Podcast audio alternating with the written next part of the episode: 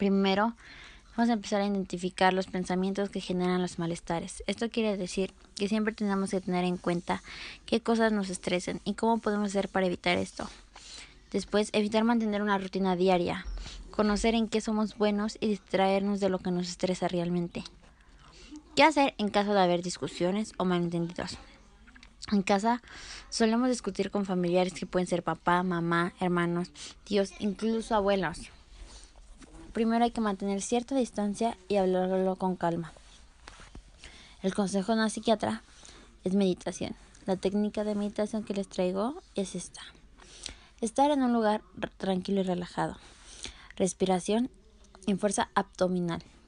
Elige un mantra. Un mantra es una palabra o frase motivacional. Jalamanta, si eres un poco más religioso, este es un collar budista, igual que el cuenco tibetano para otra religión. La técnica de mindfulness, consiste en trabajar el consciente y el subconsciente.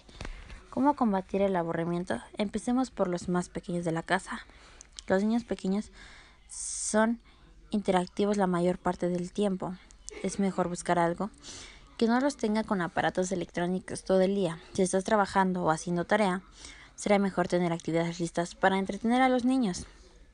Podemos jugar con ellos cuando estemos a punto de estresarnos. El suelo es lava.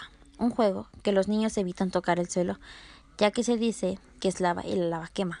Podemos buscar puntos fáciles y no tan altos para que el niño suba y no pueda caer, evitando un accidente.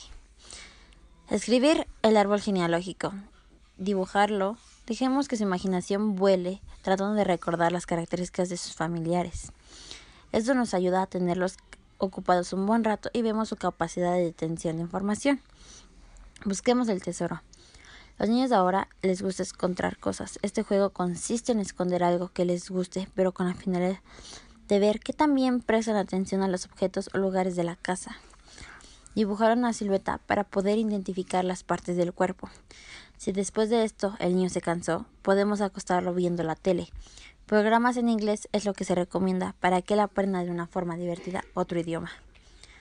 Para los adolescentes y no tan adolescentes, podemos buscar hacer lo siguiente.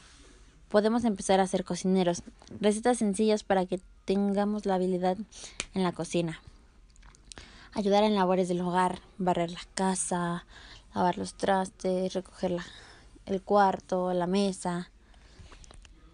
Jugar un juego de mesa en familia, leer un buen libro en la tranquilidad de la casa y empezar a reciclar en casa.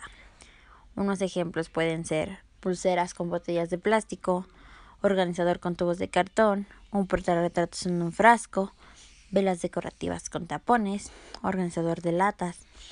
Para apoyar la relación en parejas, primero hay que compartir tiempo de calidad y convivir. No tomar decisiones definitivas que puedan arriesgar la salud o la salud mental de uno de los dos. Compartir el cuidado de los niños si es que ya tienen hijos. ¿Qué hacer cuando vives solo? Estás comunicado constantemente con tus familiares, es lo mejor. Hablar con tu mamá si está muy lejos o con algún familiar. Y tener la cantidad suficiente de provisiones. Eso es todo por hoy. Hasta la próxima. Nos vemos en otro audio con Aurora Bustamante. Gracias. ¿Qué podemos hacer esta cuarentena en casa? Hola, mi nombre es Aurora Bustamante y traigo hoy para ustedes unos tips para esta cuarentena. Podemos empezar a mejorar nuestro estrés tanto como nosotros los estudiantes y como nuestros padres.